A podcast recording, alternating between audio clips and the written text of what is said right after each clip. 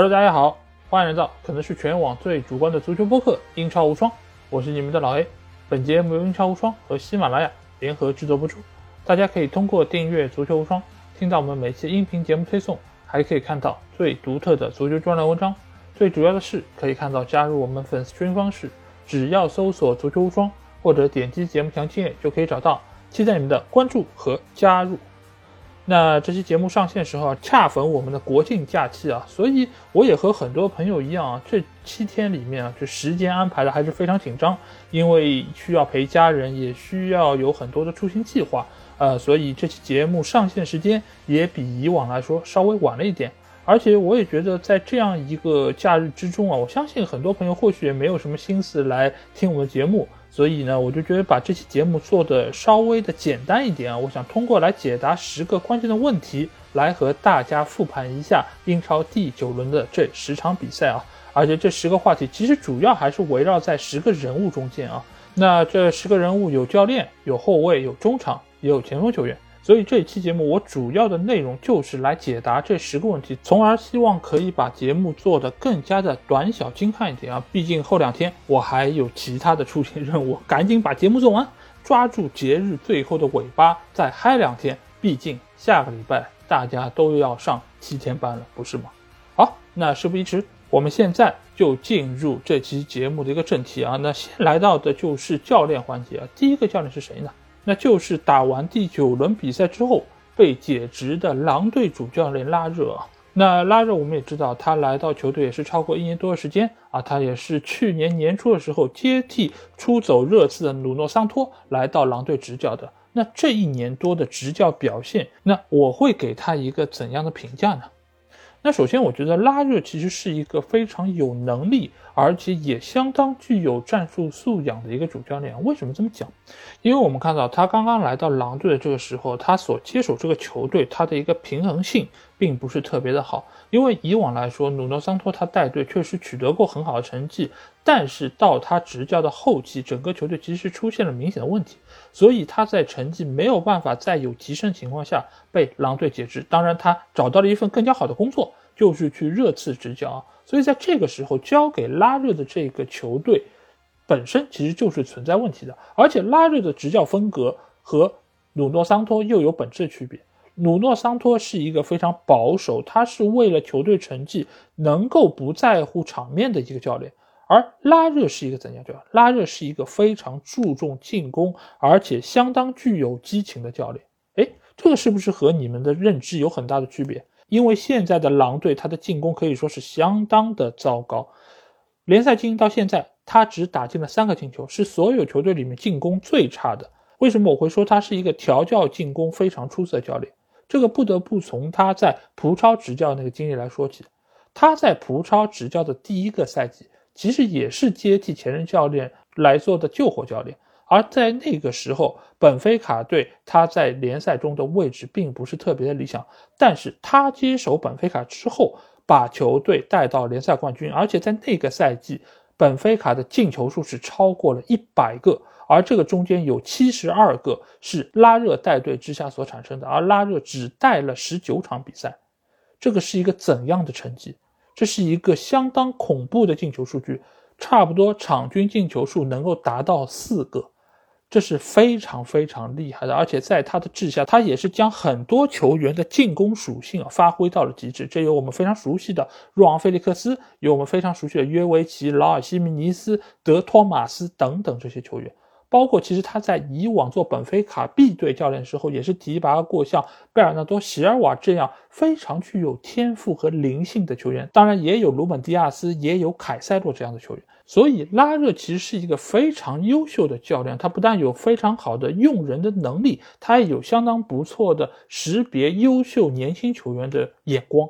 所以这样一个教练来到狼队之后，他其实遇到第一个问题是什么？就是对现有阵容做出改造，他。有做出尝试吧？当然有，结果怎么样？三场零比一，这就是他来到英超的前三场比赛的一个结果。所以他认清楚了一个现实是什么？就是他没有办法将他以往的对于进攻的这套理念灌输到这个球队，他只能看菜下饭。所以从一开始，拉热拿到这个狼队就不是他想要的，或者说不是他能够完全驾驭的。当然，我相信很多球迷会不赞同，因为大家也能看到狼队进进出出这么多球员，中间有不少球员其实能力是不错的，包括在前任的俱乐部，包括在国家队里面。但是我要强调一点，拉热在狼队其实最大的问题是什么？就是这些球员的来和走。和他的关系没有那么大，这个球队我们已经很清楚，他就是门德斯练小妖的一个球队。所以哪个小妖需要来练级，那我就给到你狼队拉热。你的作用是什么？就是把他给我用出价值。在这个情况之下，如果你能够把球队的成绩带得出色一点，那更加好。但是前提是什么？要让这些球员打出来，要让这些球员得到锻炼，要让这些球员能够。通过你这样一个平台展示之后，卖出更高的价格，而且很多球迷还会觉得俱乐部给你买了这么多人，而且这些球员的身价都还挺贵的，那你理应给我带出一个相当出色的球队。但其实我们不要忽略两点：第一点，这些球员是拉热想要的吗？第二点，这些球员真的值那么高的价格吗？其实大家都清楚，狼队买的球员很多，其实。并不值这么高的价格，就比如说法比尔·席尔瓦，四千万，他展现出了很好的进球能力吗？我觉得没有。你觉得他达到四千万身价了吗？我觉得没有。那为什么这么贵呢？中间有多少钱是给了门德斯呢？大家或许可以想一想这个问题。所以拉热的这个活并不像大家看上去的那么的好。当然，他本身也是门德斯的人，所以他能够来做狼队这个主教练，也是和门德斯有脱不开的关系。但是门德斯把他带到的是怎样的一个位置？是一个火坑上面的一个位置。你做不好，所有的锅就要你来背。而今年我们也看到，他其实是想要对于前锋线做出很大的改变的。那一方面，劳尔·西门尼斯的状态确实是出现了很大的下滑，尤其是他遭遇了那个非常严重的伤病之后。那另外一方面，他买的球员卡拉季奇很快就伤了，也根本没有打出来，所以使得他不得不再去引入迭戈·科斯塔。所以今年对于狼队的挑战，比起以往来说是只多不少。我们回顾一下最近一场比赛，也就是打西汉姆联队的赛后采访中，拉热其实就谈到了这个问题。他说：“今年的问题其实很大程度上就是前锋的问题。”他说：“我也不是要给自己找借口，因为这就是一个现实啊！而且再加上上一场比赛内森·科林斯的那张红牌，使得这场比赛他的后防线根本无人可用啊！他甚至于将中场位置的鲁本内维斯拉到了后卫线去打中卫，你可以想象吗？那这场比赛又怎么可能不输呢？而且……”拉热，我觉得他真的是一个还蛮倒霉的教练，因为你说这场比赛西汉姆联队打得有多好，那打进两个进球，其实他们那两个进球，说实话都不是绝对意义上的机会。比如说斯卡马卡那个远射，那个球如果不是蹭了狼队的后卫球员，是没有可能打进那个死角的。而包括鲍文这个球，其实也是来源于一个误打误撞之后，他抢到了二点球。这种球，说实话，就是给后卫球员断掉，还是给对方球员拿到，完全是靠老天。当然，鲍文的第二下处理球相当的不错，让他能够从容打进那个进球，确实是他个人能力的体现。但是这两个球都不是在莫耶斯战术体系安排之下所取得的进球，所以狼队这场比赛真的是很倒霉，缺兵又少将，再加上对方打入两个计划外的进球，致使最终他们输掉这场比赛。所以，我们一直说啊，就有些教练他好像一直是被俱乐部掣肘，或者说是被各种各样的条件所限制。但是，真要说到被俱乐部掣肘、被经纪人掣肘这种事情，那其实拉热才是这个中间受到限制最多的教练。所以我觉得他其实已经是做到了他能做的大部分事情，比如说把整个球队的防守做得非常的稳固，能够控制住中场的一个节奏，能够控制住球权。那至于球到了前场，你创造出了绝对意义上机会，前锋把握不住这种事情，你让教练能怎么办呢？机会创造出来了，空当拉出来了，你射门没打进，那教练能怎么地呢？作为教练能做的事情已经都做好了，都做到了，那就没有办法了。所以很多事情真的就只能是尽人事听天命啊。就像斯卡马卡那个射门打得那么正，但是他蹭了对方后卫，球就进了，而且进了个死角，能怎么办呢？对于狼队，或许换掉拉热是目前来说平息外界压力最有效的一个办法啊。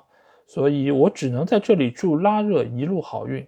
毕竟在之后的执教过程中，他就不会再遇到像狼队这样有这么多条条框框限制的球队，能够让他的执教理念得到更充分的发挥。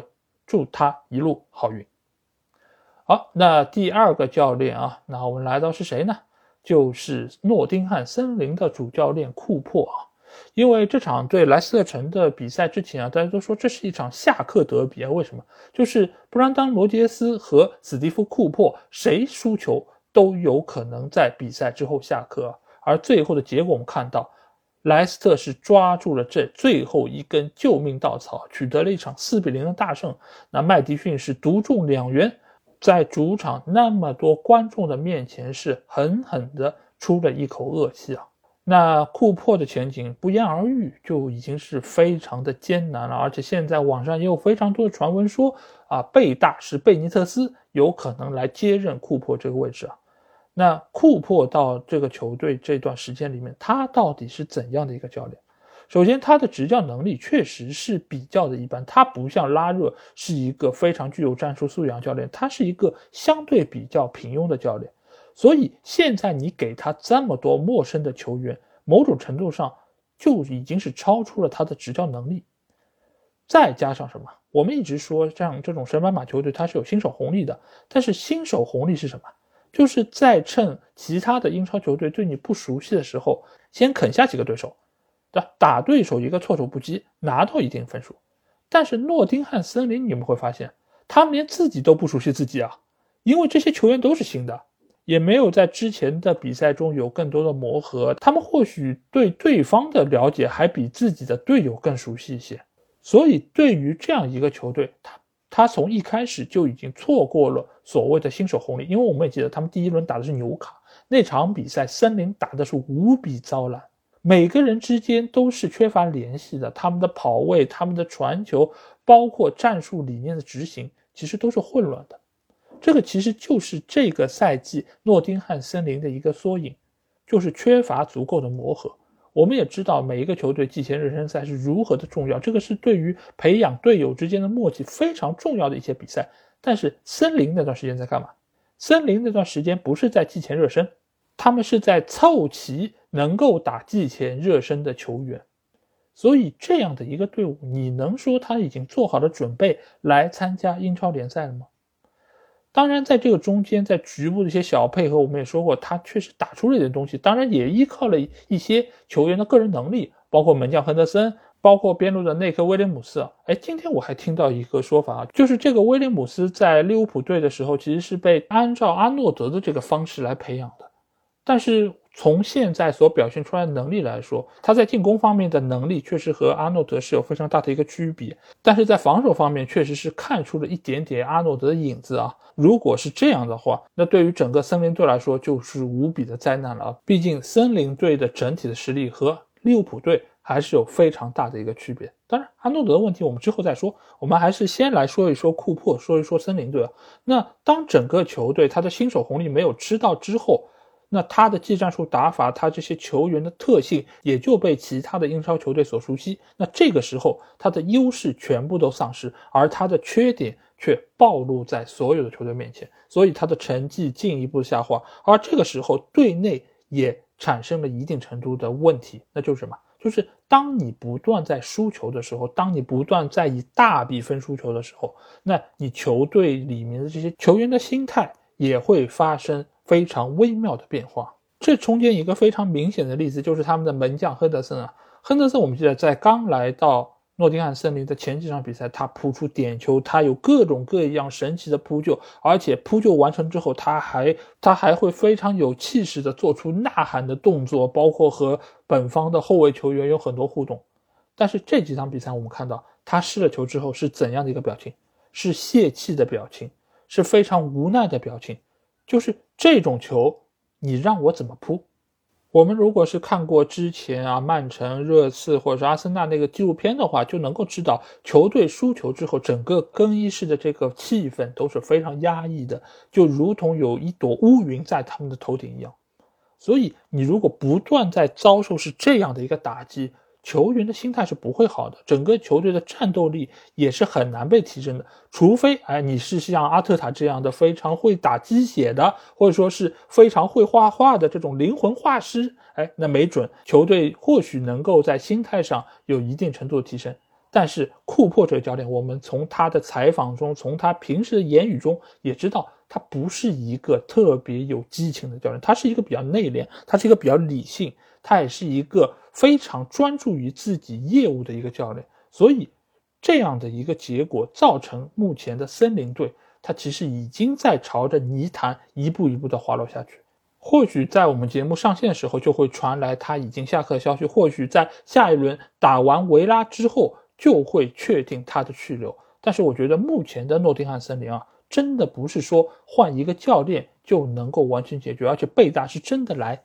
我其实不是那么看好他能够将森林队带出这个泥潭。为什么？因为贝尼特斯现在的执教理念，包括他以往执教这个战绩来说，他已经是有一点点脱离现代足球的一个执教方式了。而且他本身其实也不是一个特别会看菜下饭的教练。他在埃弗顿队的那段时间的执教，我们可以看到，埃弗顿因为没有钱，所以没有给他任何的引援空间，只买了一个格雷进来。签了一个汤森进来，引入了一个他的老朋友隆东进来，所以他面临的就是一个看菜下饭的活，他就是需要把这批球员给用出来，但是他最后做好了吗？他还把迪涅卖走了，那这样的一个执教已经脱离于时代的教练，真的能够把诺丁汉森林救回来吗？我其实不是那么的看好。所以你要问我到底对于森林来说现在怎样是一个好的结果？那我或许会告诉你，把库珀换掉是对的，但是你换来怎样一个教练其实非常关键。这个时候你与其去换一个老派的教练，还真不如换一个年轻的教练过来。最起码年轻的教练他在很多方面他有比较鲜活的一些理念，他能够和球员有更多的共情。毕竟诺丁汉森林的这批球员，他不是什么大牌，大牌球员其实非常的有限，大家其实都是新人，都是年轻人，所以这个时候能够和大家打成一片的少壮派的教练，或许是一个更好的选择。毕竟在这种时刻，你什么执教经验，什么战术体现，其实都不是那么的重要，把球队能够捏合在一起才是重中之重。好，那我们来到最后一个教练啊，这个教练就是我刚才有提到的贝尼特斯的一个继任者啊，那就是现任埃弗顿队的主教练兰帕德。那兰帕德我们会发现，这个赛季开始之初，埃弗顿的成绩非常的糟糕，取得两连败。但是在之后的六场比赛之中啊，他是先取得了四连平，然后最近两场呢又取得两连胜，所以。前后加在一起，他是取得了六轮不败啊！现在名次也是慢慢的向上攀升了起来。那他到底是做了哪一些事情，让埃弗顿队的成绩有了明显的提升呢？我觉得其实有几方面啊，一方面当然是在于他对于球队的三条线都做出了有针对性的一个部署。我其实，在之前节目中也有说过，我说一个好教练，什么叫好教练？好教练不是说你给我什么菜，我都能把它做好叫好教练。好教练是我能够把自己的战术理念完全的贯彻和执行之后，能够达到怎样的高度？有些教练你或许给了他钱，买了很多球员，他的球队成绩仍然是比较的一般，甚至于他还会把锅甩给球员，对吧？但是有些教练，你给他钱买符合他要求的这些球员，他就能够对于球队有一定提升。当然。你提升到怎样的一个高度，决定了你是一个顶级教练，还是一流教练，还是二流教练。但是最起码，兰帕德在埃弗顿队这段时间，我们可以看到他的调整是有效果的，而且他的调整确确实实是立竿见影。这个中间我提到过几个人物，一个就是莫派，这个在之前的比赛中已经几次有谈到，而且他也是入选了九月份的我的最佳阵容，这说明他对于。埃弗顿队进攻线的一个帮助是非常明显的，而且他也让很多的球员出现在了他们该出现的位置，比如说戈登在边锋，格雷也在边锋，而不是出现在中锋的位置。而在中场方面，伊沃比今年的成长可以说是非常明显。当然，这个中间也有贝尼特斯的功劳，毕竟他从去年的上半年就一直在用伊沃比，而且伊沃比也是时常能够出现在边路和中路这样一个交界的位置。所以也给他今年更大程度上展现出了 B to B 的属性是有非常大的一个帮助。那另外一方面就是他引入了非常多的后卫球员，包括考迪，包括塔可夫斯基，其实都是对于本方的防守能够有很大提升。再加上他们身后有现在状态正佳的皮克福德，这个其实对于埃弗顿队来说，对于英格兰国家队来说都是非常好的一个消息，因为有一个状态出色的门将是无比的重要。因为他决定了整个球队的一个下限在哪里，而且还有一点我会发现啊，兰帕德的带队其实主打两个字啊，那就是年轻。他其实是非常善于调教一些年轻球员的。你会发现他在切尔西带队那个时候，也是因为重用了队内的一些年轻球员，才让球队的成绩有了非常大的提升。尽管那个时候没有办法引援，没有办法能够有效的补充自己的球队，但是就是依靠这批年轻人。他就将球队的成绩带的最起码有点样子吧，而且也让所有的球迷是看到了希望啊！这个其实对于一个球队来说是非常重要的，因为你只有有了希望，球员才会拼尽全力去争取，想要达到他们心中所憧憬的那个目标啊！所以你会发现，现在埃弗顿队的首发阵容，我们掰着手指头来看一看，要么就是年轻球员，要么就是这两个窗口买入的新援。所以对他们来说，他们是有动力来执行你兰帕德这个战术理念的。尽管球队现在还有这样或者那样的问题，但是最起码在执行力方面是很出色的。唯二的两个老球员，或许也是他们的队长皮克福德，还有中场的伊沃比。但是这两个球员，他们本身在敬业程度上以及他们的付出方面都是非常的充分，所以根本也不会所谓出现什么老油条啊，或者什么出工不出力这种情况出现。所以现在这个埃弗顿队，我会发现它是一个非常有活力，而且朝气蓬勃、充满了激情、充满了竞争力的一个球队。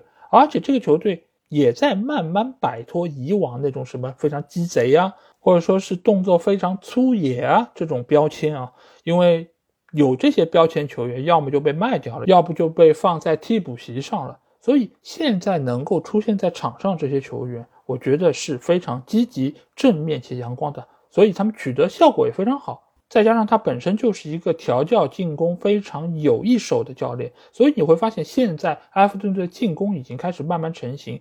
有伊沃比在身后传球，前场又有莫派在那搅局，两个边锋又非常的坚决插上，而且有相当不错的内切射门能力。所以在这个程度之上，埃弗顿队在进攻方面其实已经是打得颇有样子，而且在防守方面，他也是依靠那些新引入的球员，使得球队在防守方面的稳定性有了相当程度提高。包括在他们身前的奥纳纳，也是一个非常具有覆盖面，而且抢劫能力很出色的球员。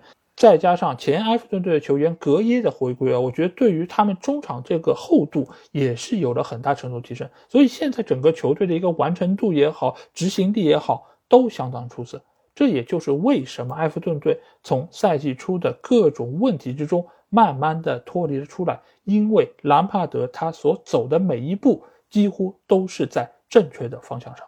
当然，我们也可以看到，埃弗顿队现在在后防线上稳定性还是不够。这场其实给南安普顿冲击的其实挺狼狈的，对方拿到了不少机会，也有很多的机会，真的就是差之毫厘。所以兰帕德远没有到了可以沾沾自喜的一个程度。但是对于一个老的英超球迷来说，看到埃弗顿队能够慢慢崛起，能够重新走上复兴之路啊，我觉得还是非常的欣喜啊！也祝兰帕德能够取得。更大的成功。好，那接下去我们来到后卫啊。那刚才教练这个环节说的时间有点长了，那我们在后卫这个环节稍微加加速。那第一个后卫，我们来到的是热刺和阿森纳对这场啊。那我们主要聊到就是埃莫松。那为什么聊埃莫松呢？主要就是他那张红牌。因为我上一期单独节目就有聊到过阿森纳和热刺这场比赛，中间其实有简单提到埃莫松那张红牌。我说了一句，说我这个动作是可黄可红啊。那然后这个论调被有一个听众他就提出来，他觉得这个动作是非常严重的犯规，应该是直接红牌，毫无疑问。那我说可黄可红，那是不是在替热刺有推脱或者什么样子？那其实我觉得在这个中间有必要来聊一聊埃莫松这张红牌，它真的是红牌吗？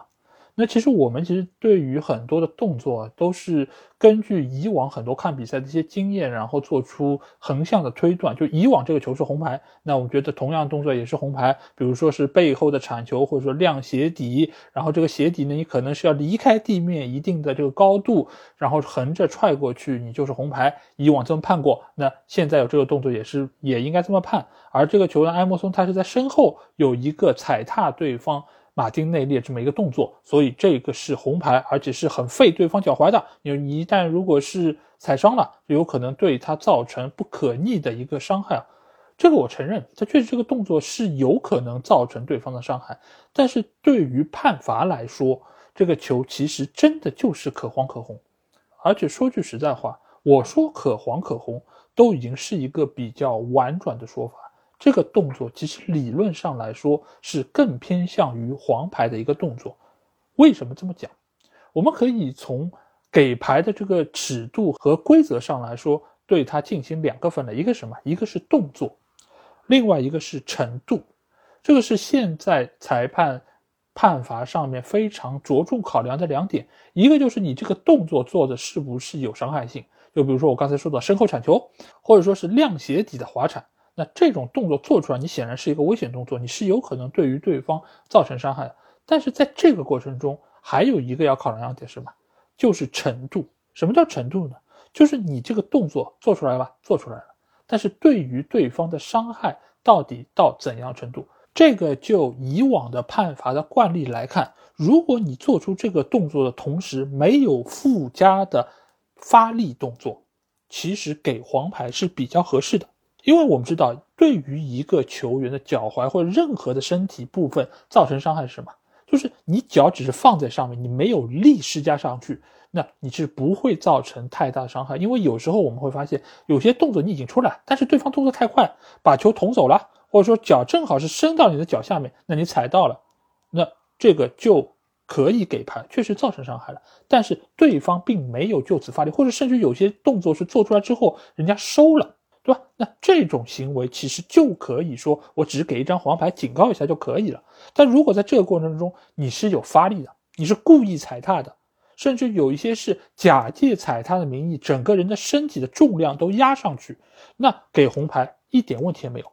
但是这个球我们看一下埃莫森这个动作，他其实是脚是触到了。马丁内利的脚踝，这个是没问题的，但是他绝对没有发力。你从那个发力的动作，你能看出他绝对没有发力。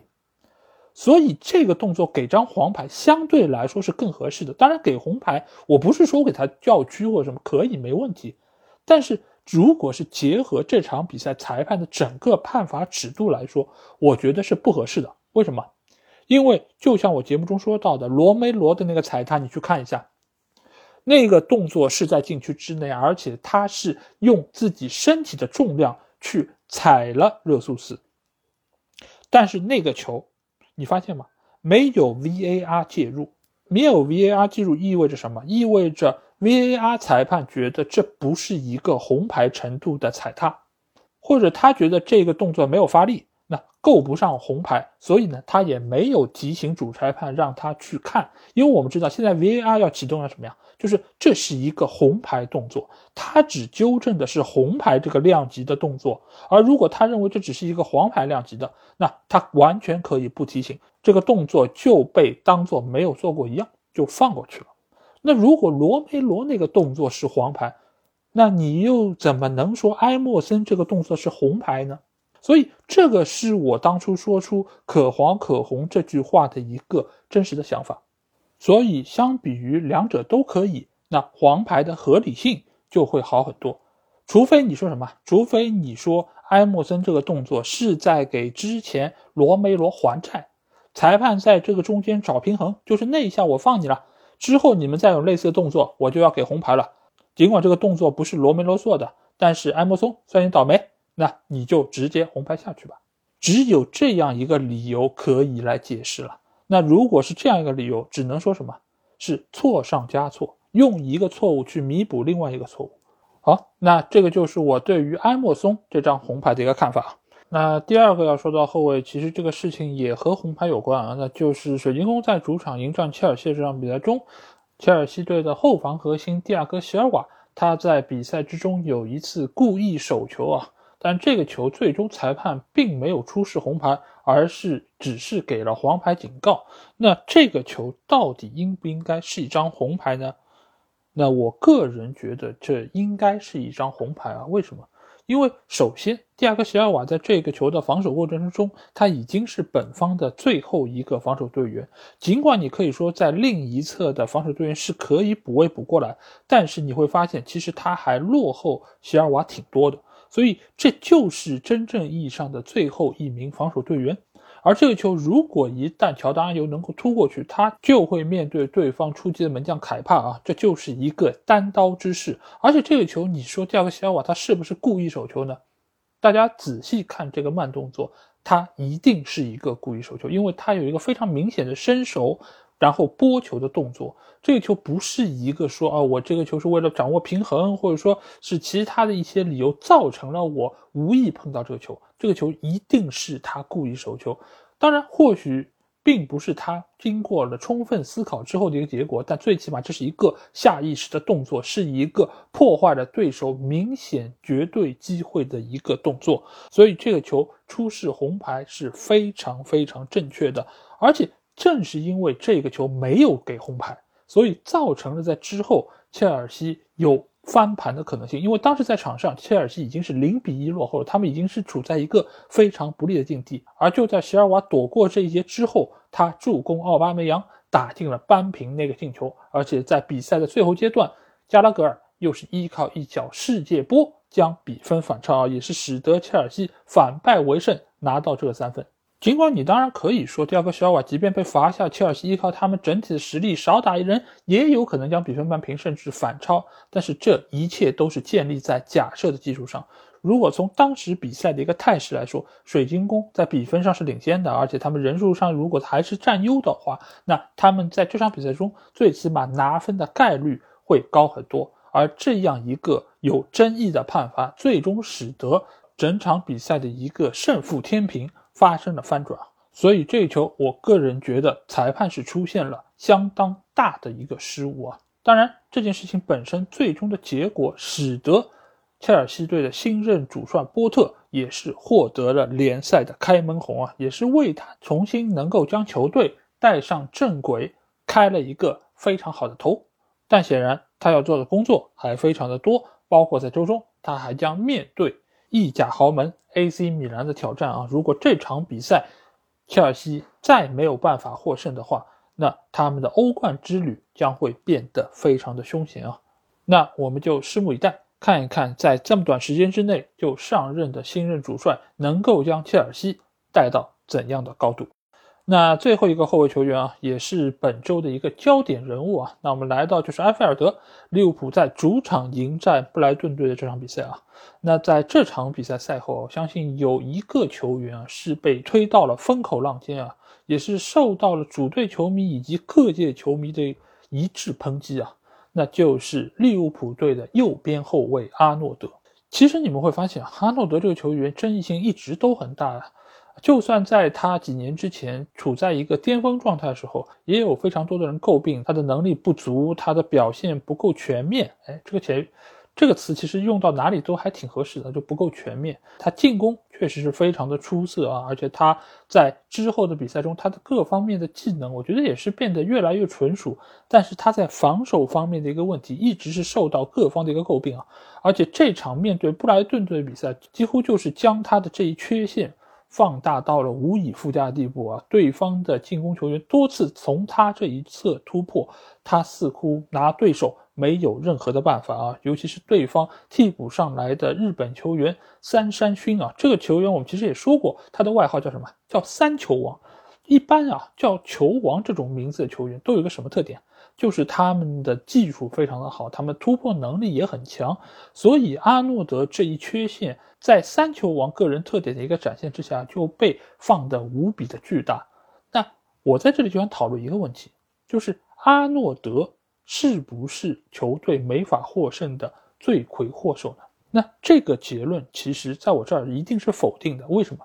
因为阿诺德是一个优点和缺点同样明显球员，这样一个球员其实不是今天才这样的，他从一出道开始他就是这样的。并不是说他以前的防守能力特别的强悍，这几年可能身体素质下降了，他的机能下降了，造成他的防守能力出现了缺失，并不是这样的。他一直以来作为一个右边后卫来说，用的就是他进攻的这一把利刃，而他的防守工作交给他身侧的中卫球员以及中场球员来补他的位，来补他的缺。所以其实说白了，他的作用就和哈兰德一样。就是你有威胁的点，我要用的，但是你的缺陷呢，靠别人来补，就是这么简单。而他在表现出色的那阶段，包括欧冠淘汰巴萨，他如此有灵性，进攻这么有威胁，包括到上个赛季，他增加了内切射门的这一技能，增强了自己传中的准确性以及威胁程度，包括他的远射能力也更加强了。但是在这个时候，他的防守问题其实从来也没有缺失过。只是马蒂普那时候给他补了位，亨德森那时候给他补了位，所以让他的很多缺陷被掩盖住了。说白了什么？就是他占用了一定程度上球队的红利，就这么简单。而我们再看看那一年，也就是范戴克受伤没有办法出场的那一年，包括他们的大多数中卫球员都因伤没有办法上场那个赛季，阿诺德是不是也被喷了？大家回忆一下。也说他的防守能力好差，都从他这一个走廊通过，造成了威胁，失了很多球，对不对？为什么同样的阿诺德有这么大的区别，并不是他本身有什么问题，而是他周围的环境变了。如果你非要说阿诺德他个人是不是有变强或者变弱，我觉得他其实是变得更强了。他的综合能力变得更强了，他在中前场的威胁程度变得更强了，他的覆盖面也变得更广了，甚至于就算是在防守方面，他其实在单对单的防守能力上也比几年之前要更加好了一点。但是，现在的利物浦队的问题其实很明显的放在那边，就是中卫球员的年龄越来越大了，中场球员的更新换代也并没有完成。所以没有人来给他补这个位，或者说补位的效力不如以前那么好了，那他这个问题就被露在了面上，也就成了对方重点打击的目标。而对于利物浦队来说，又不可能不用阿诺德的这个进攻能力，因为他在进攻方面的作用仍然是很明显的，而且他也需要进一步的到前场和萨拉赫进行连线，和其他的中前场球员进行配合，以发挥他。最大程度的进攻效用，所以说到底，球员有这样或者那样的技术层面的缺陷，其实不是一个问题。什么才是问题？是这一缺陷暴露的时候才是问题。每个球员都有这样或者那样的问题，但如果教练通过他们的排兵布阵以及合理的球员搭配弥补掉了这部分的问题，那他就不是问题。现在的主要问题恰恰并不出在阿诺德的身上，而是出在现在利物浦队的中场线真的是太弱了，没有那么多又有体能又有技术又足够全面的球员在其中坐镇，才造成了攻防两端三条线都出现了一定程度的问题。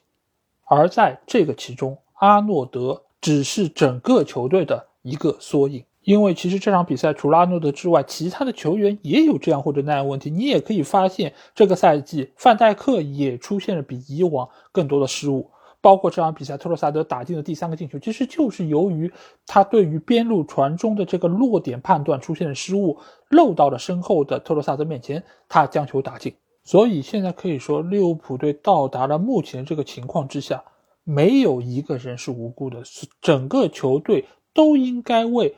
球队没有办法能够获胜，承担他们该有的这个责任啊，而不应该仅仅把责任推到阿诺德一个人身上，就像去年曼联的责任不该全都推到马奎尔一个人身上是一样的。所以现在对于利物浦队来说，他所要面对的考验还是非常巨大。但是我对于克洛普的执教能力，还有他排兵布阵以及使用球员的能力，还是非常具有信心啊。毕竟经过了这么多年，克洛普其实才是整个利物浦队最大的一块遮羞布啊。因为分威集团不给钱，分威集团不买人，他们对于球队的支持不那么充分。其实并不是第一天了，就和阿诺德一样，他不是第一天了。那为什么之前的利物浦队能够有这么好的战斗能力？去年联赛冠军也只差了一分，为什么？是因为有扎叔克洛普啊。所以我觉得很多的红军球迷，我相信黑谁也不会黑克洛普，因为如果没有他，你们也很清楚。利物浦手上的这批球员其实并没有那么的有统治力，最起码没有好到说能够拿到联赛欧冠，以及能够在联赛积分榜上拿到那么高的分数，都是靠克洛普这么多年来持之以恒的对于球队的改造，包括他的高情商，包括他对于球员的一个鼓动能力。其实都是利物浦队能够走到这一步非常非常大的一个关键人物，所以不要因为利物浦队最近的成绩有所起伏就对克洛普失去信心。我对他还是非常非常认可，我也相信，即便分威集团没有那么能够支持到他，他也仍然可以缔造属于扎叔他自己的神奇。好，那接下去我们来到中场位置啊。中场我们要和大家说两个球员。那第一个球员，哎，他来自于一个土豪球队啊。那他其实到这个土豪球队时间也不短了，大概也有三年多的时间。但是他一直在球队里面是属于那种名不见经传，经常能够看到他出场，但是他的表现呢，似乎很难给大家留下非常深刻的印象。那就是来自于巴拉圭的阿尔米隆。那阿尔米隆在这场纽卡斯尔客场面对。富勒姆的比赛之中是梅开二度啊，而且中间有一个球打的是相当的漂亮和精彩，也是展现出了在门前非常好的一个脚感。那关于他的这个话题是什么呢？就是阿尔米隆在纽卡队内到底是怎样的一个定位，怎样的一个球员？那其实从以往我们对于阿米隆的一个印象来说，其实他是一个在边路非常有冲击力的球员，他有相当出色的奔跑能力，所以你会发现在球场的各个位置都能看到属于他的身影，尤其是在进攻三区，你在任何位置都可能看到他的身影。但是呢？他也有属于他非常明显的一个弱点啊，那就是什么？就是他的发挥不是那么的稳定，尤其他在射门的那一下上一直不是那么让人放心。因为我们会发现，阿米隆其实上场的机会还挺多的。为什么呢？因为一旦在中前场有球员受伤或者没有办法出战，他可以作为一个万金油的球员出现在前场的任何位置。所以阿尔米隆经常还是能够出现在纽卡的先发阵容之中，但是呢，他的进球其实没有那么多，相比于其他的那些锋线球员来说，那就是因为他在面对对方防守压力的情况下，他的动作没有那么好的一个稳定性，所以慢慢的他在纽卡的一个定位啊，就成为了一个给其他球员创造机会、撕扯对方防守空当的这么一个作用。但是没有想到的是啊，就这场对富勒姆的比赛，由于对方的球员。在上半场的一开始就被红牌罚下，所以整场比赛纽卡其实差不多有八十五分钟都是在多一个人的情况下作战的，所以就给到了阿尔米隆这场比赛非常好的一个发挥空间。那就是什么？就是对方的防守兵力不是那么的充足，那给到他的一个防守压力也就减轻了很多。而且从一开始纽卡就是多一个人的，所以这些球员的心态上就会相对来说比较的放松。而且整场比赛确实纽卡就是压着富勒姆在打，所以越打越轻松，球员的技战术能力也就更容易被发挥出来，而阿米隆就成了这场比赛最大的一个受益者。当然，每一个球员我们知道，但凡是我们能叫得上名字的，或者说最起码在我们脸前是混了一个脸熟的，那他总能够在整个职业生涯中有几场高光的表现。就像李诞说过，每个人都能说五分钟脱口秀嘛。那每一个球员总也有那么几场高光的表现嘛。所以你如果单论每一个球员的巅峰状态啊，其实都还是挺不错的。但是一个顶级球员和一个一般的球员最大区别是什么？就是顶级球员他能够永远在一个高位，他的发挥就是稳定的。就是长期处在一个非常优秀的状态，而一般的球员是什么？就是偶尔能够有一场发挥相当的出色，非常的亮眼。但是当教练把一个非常重的任务压到你身上时候，你却难以胜任。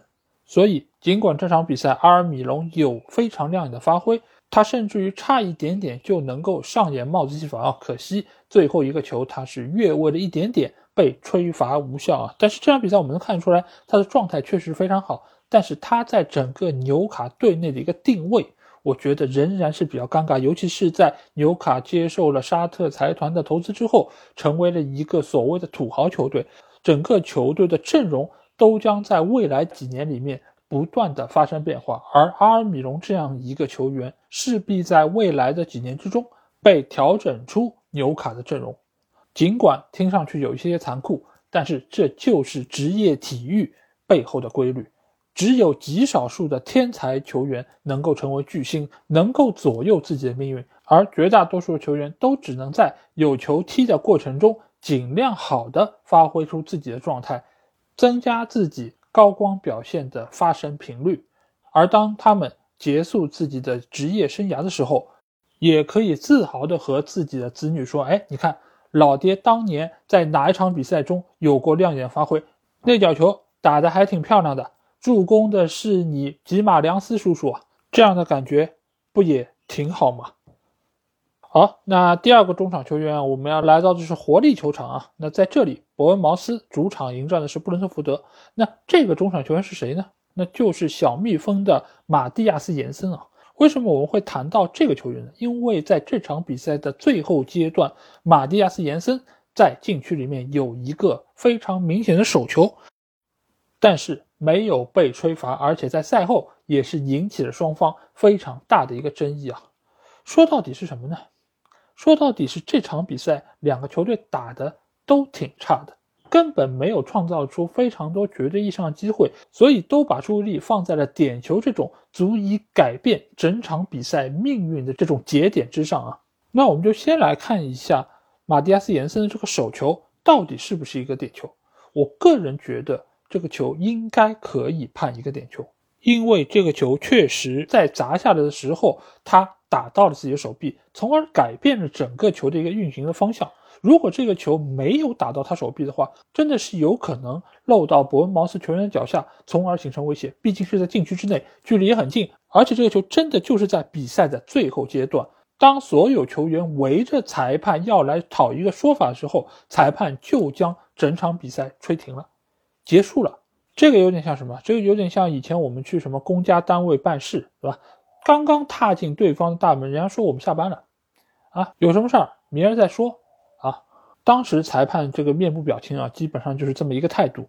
那这个裁判为什么这么急着就要把比赛吹停，而且要赶紧走呢？因为在这场比赛之中，其实他有好几次判罚，其实都是对于伯恩茅斯非常的不利，所以他本身也是想赶紧从伯恩茅斯的主场撤出来啊。那我们来看一下他到底做出了哪一些判罚。首先，在上半场时候，对方的后防球员阿热在禁区里面其实铲倒了伯恩茅斯的泽穆拉。而且裁判在经过了 VR 的提示之后，仍然是坚持这不是一个点球。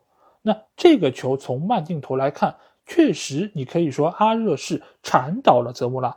但是我们要注意一个细节，这细节什么？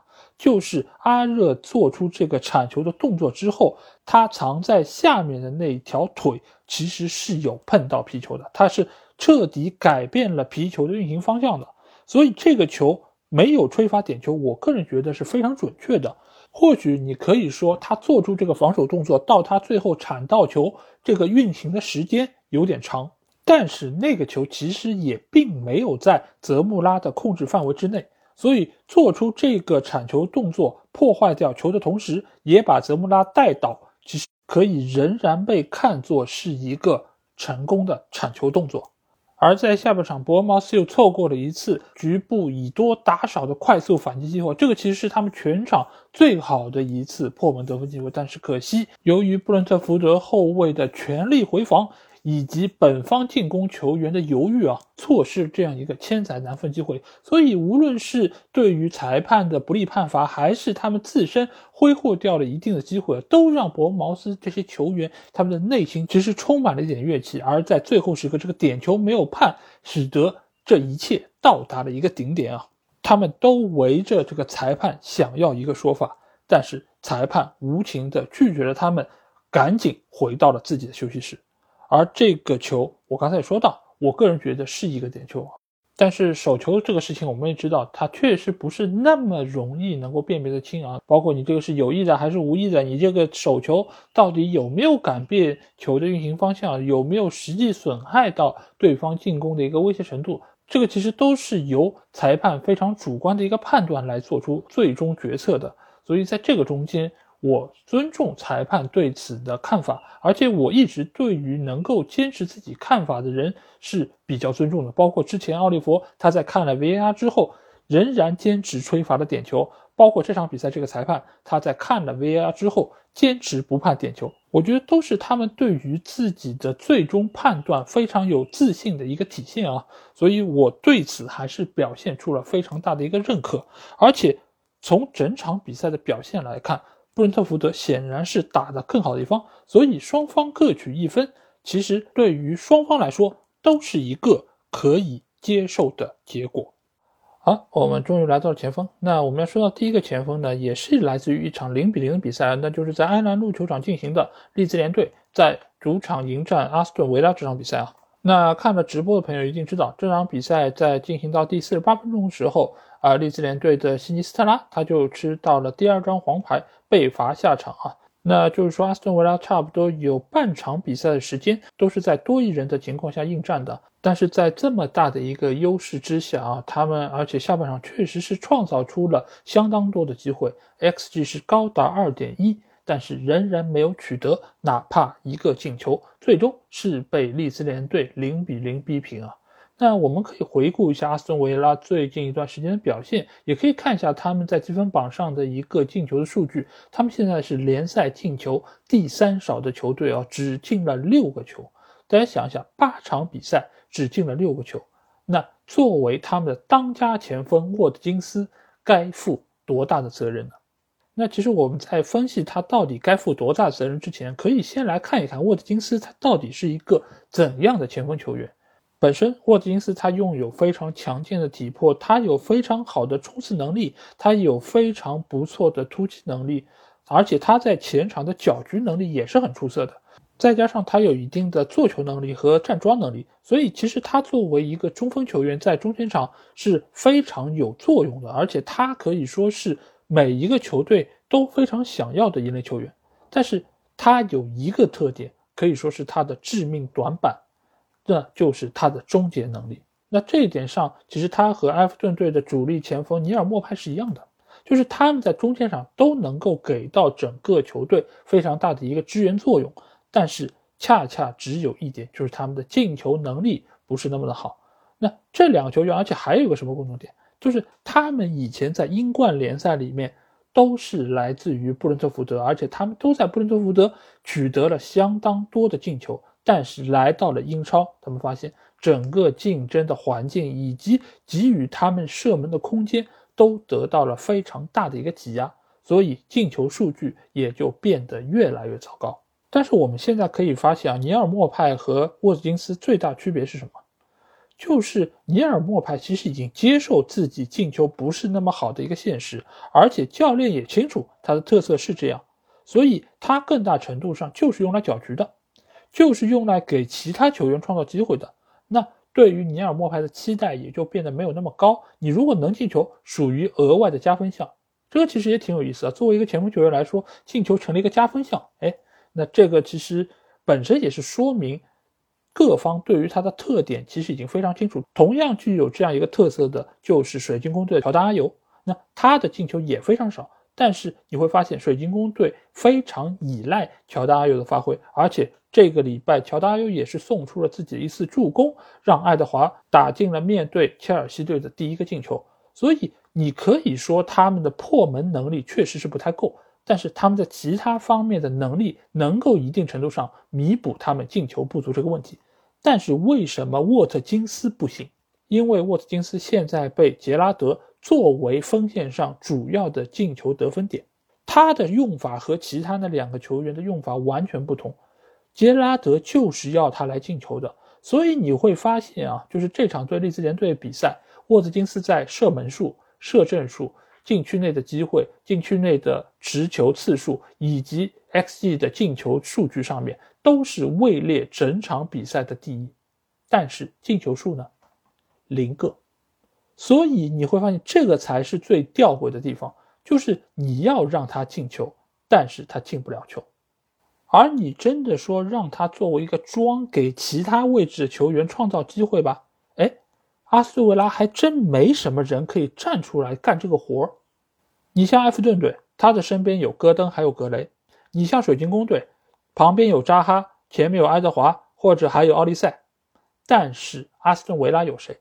这场比赛他们派出了梁贝利，派出了库蒂尼奥，但是这两个球员他们都不是纯正意义上的射手，而且这两个球员的发挥稳定性其实也是比较堪忧的。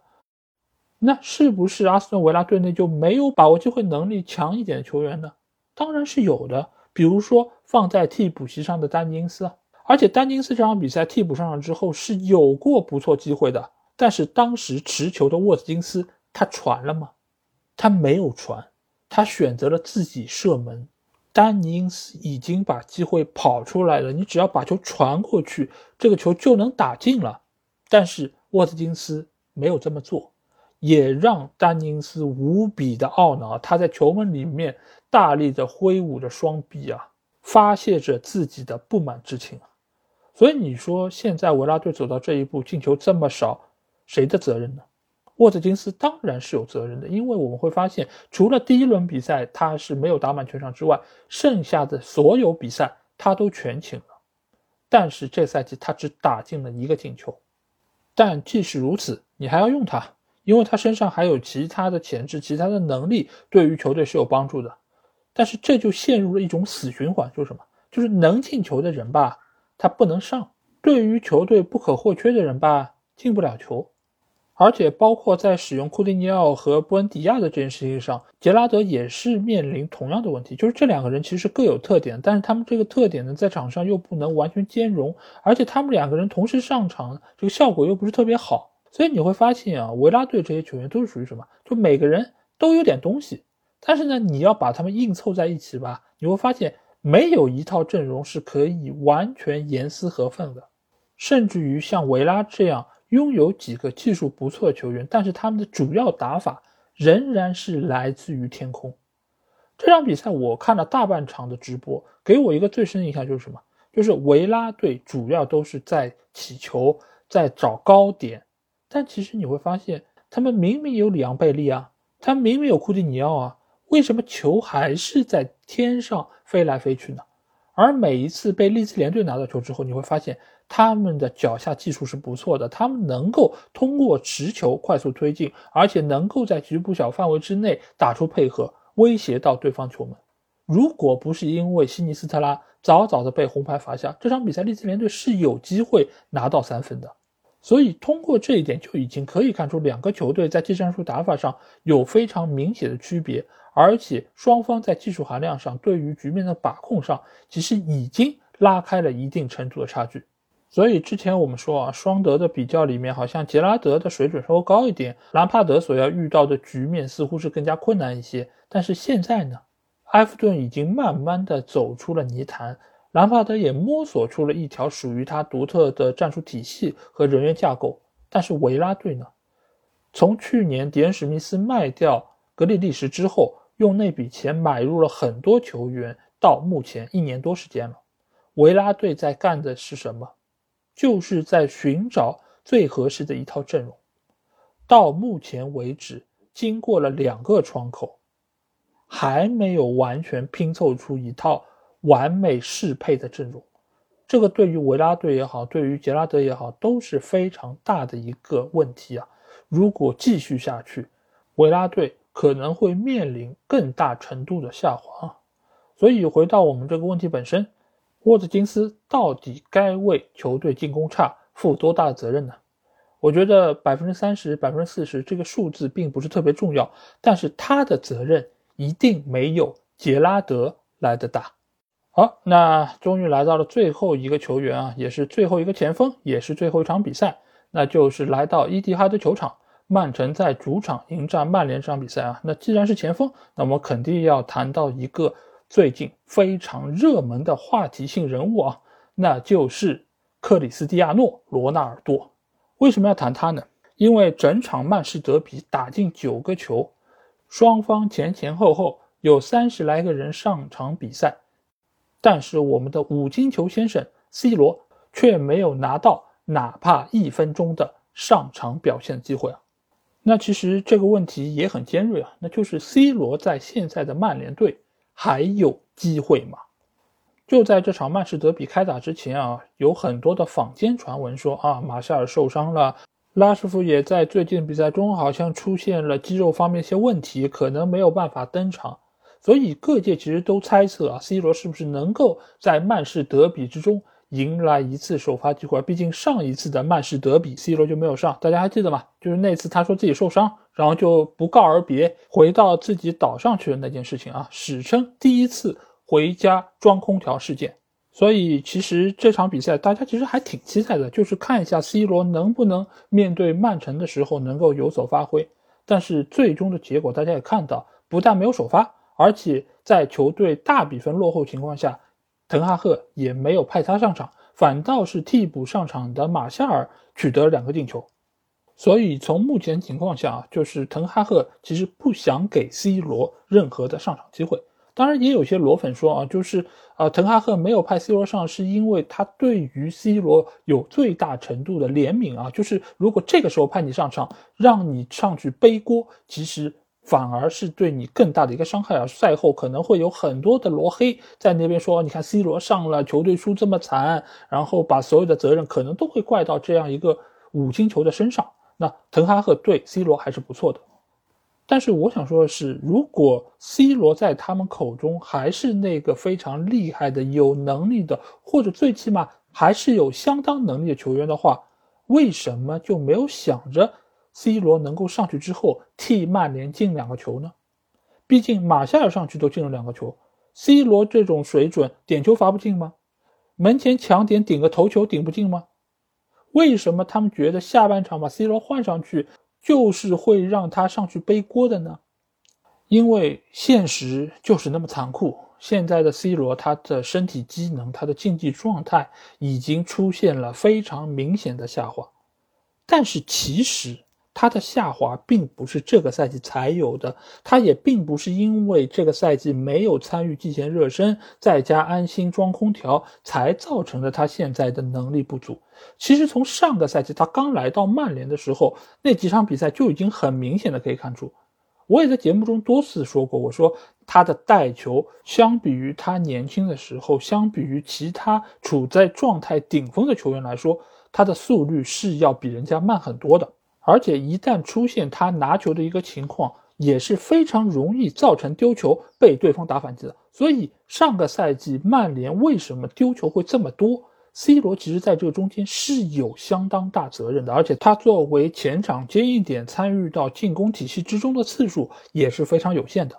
他更大程度上就是想要节省体能，从而保证自己有更好的。破门得分的可能性有更好的后插上的爆发力，所以你说他不清楚自己的身体机能出现下降吗？他一定是知道的。但是当我看出了这一切，并且把他在节目里面说出来之后，我收到了怎样的回应呢？无数的人说你瞎说，C 罗的状态没有问题，他没有拖累球队。你看打热刺又帽子戏法了，打谁又帽子戏法了？打哪个球队又最后时刻绝杀了？打脸不？还有无数的人说哦，这样的一个老将，单赛季打进十八个球，你居然说他是球队的拖累，你还好意思说你是个曼联球迷？我们要取消你的曼联球迷资格。所以呢，有时候一个人的看法真的不能太超前，因为你太超前了，真的没有办法让大多数的人理解你。这个其实就有点像我最近在给我女儿讲故事嘛。最近讲到一个故事，我觉得很能够说明这个问题啊。